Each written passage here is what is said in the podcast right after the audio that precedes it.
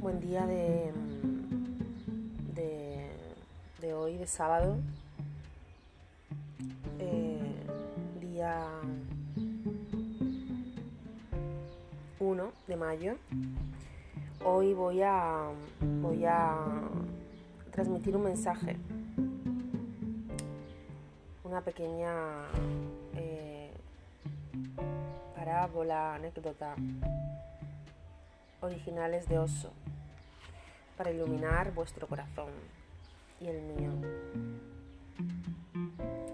Cuando abrí este libro hoy por la primera página que me encontré, encontré este mensaje y hoy, bueno, pues voy a transmitirlo.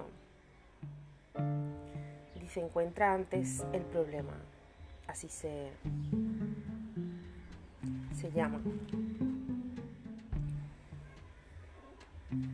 El primer ministro del rey acababa de morir y aquel estaba ante la difícil tarea de encontrar al hombre más inteligente del país para nombrarlo nuevo primer ministro. Después de varias pruebas, seleccionaron a tres personas, de entre las cuales había que elegir a una. Un día antes de la prueba de selección, se corrió el rumor de que el monarca iba a encerrar a los candidatos en un cuarto en cuya puerta pondrían un magnífico cerrojo diseñado por los mejores mecánicos del país, que solo conseguirían abrir quien fuera muy versado en matemáticas. Dos de esos tres candidatos no pudieron dormir la noche anterior por la preocupación y los nervios. Se pasaron la noche leyendo libros sobre candados e intentando acordarse de todos los números y las fórmulas matemáticas. Antes del amanecer, estaban tan desbordados por las matemáticas que ya no eran capaces de sumar dos más dos. De camino al palacio escondieron bajo la ropa varios libros de matemáticas que podrían necesitar en algún momento. Creían que iban bien preparados porque se había pasado toda la noche despierto con sus libros, pero por su mente no estaba tan perspicaz y se iban tropezando como si estuviesen borrachos. El estudio y el conocimiento producen una especie de embriaguez. Ellos creían que el tercer candidato, que se había pasado toda la noche durmiendo tranquilamente, estaba un poco loco. Su despreocupación solo podía ser un indicio de ello. Los otros dos no paraban de reírse de su tontería.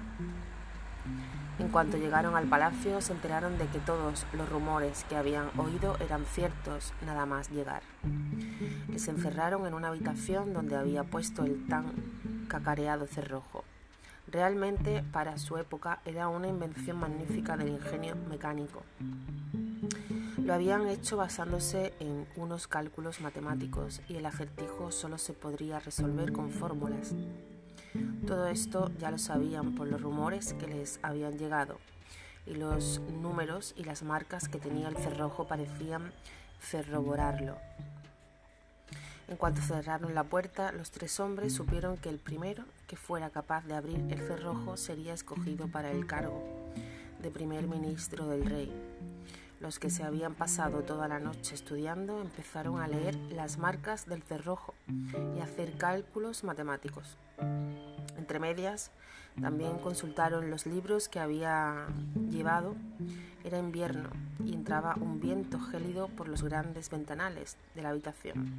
Sin embargo, tenían gotas de sudor en la frente. Había poco tiempo y ese cerrojo era muy difícil de abrir. El futuro de sus vidas se decidiría en un breve intervalo de tiempo. Les temblaban las manos y la respiración era entrecortada. Por un lado escribían y por el otro hacían cálculos. El que se había pasado toda la noche durmiendo no examinó el cerrojo ni levantó el bolígrafo para intentar resolver ni un problema matemático. Simplemente se quedó sentado pacientemente con los ojos cerrados. Su rostro no reflejaba preocupación ni nerviosismo. Al mirarle no sentías que estuviese pensando en nada. Su entereza y su presencia parecía la firme llama de un candil en una habitación donde no hay viento. Estaba muy tranquilo y en silencio, impasible. Entonces se levantó de repente y se acercó lentamente la puerta de la habitación de una manera absolutamente natural y calmada. Movió despacio el picaporte de la puerta y de golpe ésta se abrió. El cerrojo y todo lo que contaba era un engaño. Los dos amigos que estaban resolviendo problemas matemáticos, sin embargo, no lo sabían. Ni siquiera sabía que uno de ellos ya no estaba en la habitación.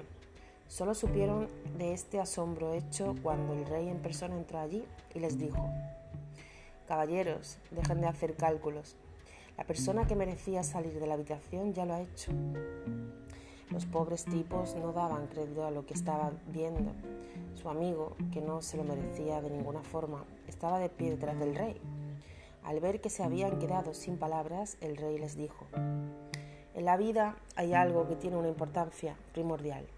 Antes que nada, hay que saber si realmente hay un problema o no, si se ha echado el cerrojo o no, si alguien no identifica el problema, pero se enreda en intentar resolverlo, naturalmente se despista y se extravía para siempre.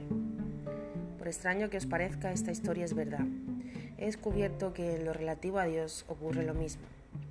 Su puerta también ha estado abierta desde el principio de los tiempos todos los rumores que hablan de que hay cerrojos en esa puerta son una mentira absoluta, aunque los atormentados candidatos que quieren pasar esa verja, llevan consigo sus escrituras por temor a los cerrojos.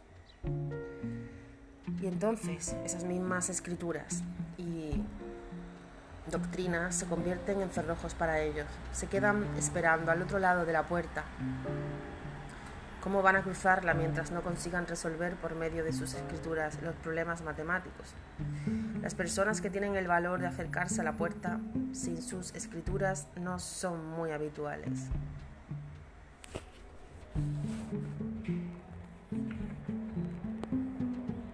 Yo llegué así y al hacerlo me di cuenta de que los eruditos, hasta donde alcanza la vista, están enterrados bajo pilas de libros tan concentrados en resolver problemas que no se percatan de la llegada de una persona tan indigna como yo.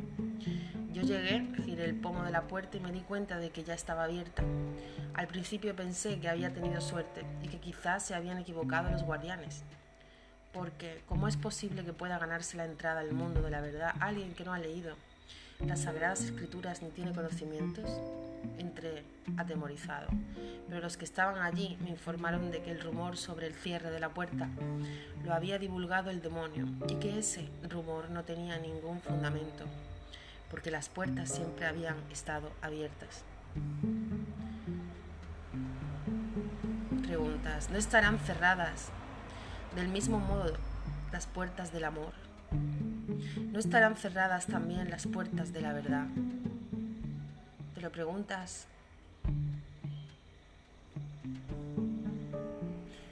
Bueno, este es mi mensaje para hoy. Aquí lo dejo.